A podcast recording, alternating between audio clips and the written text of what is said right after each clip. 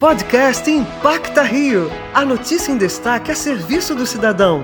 Com o jornalista Pedro Paulo Chagas.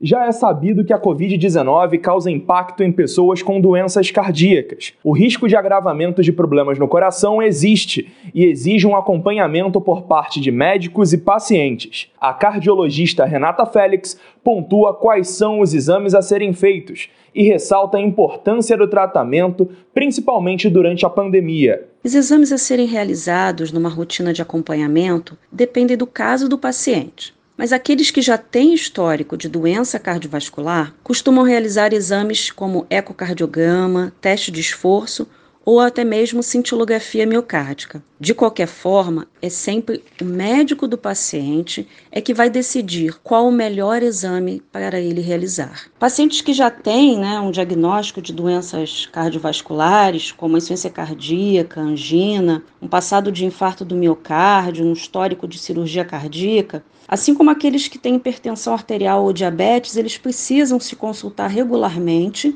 e realizar os exames de acompanhamento solicitados por seu médico, não podendo adiar esses exames. A médica Renata Félix atende na clínica Vilela Pedras. Para acompanhar o trabalho dela, basta acessar o Instagram, arroba clínica Vilela com dois L's Pedras. Para a Rádio Antena 1, Pedro Paulo Chagas.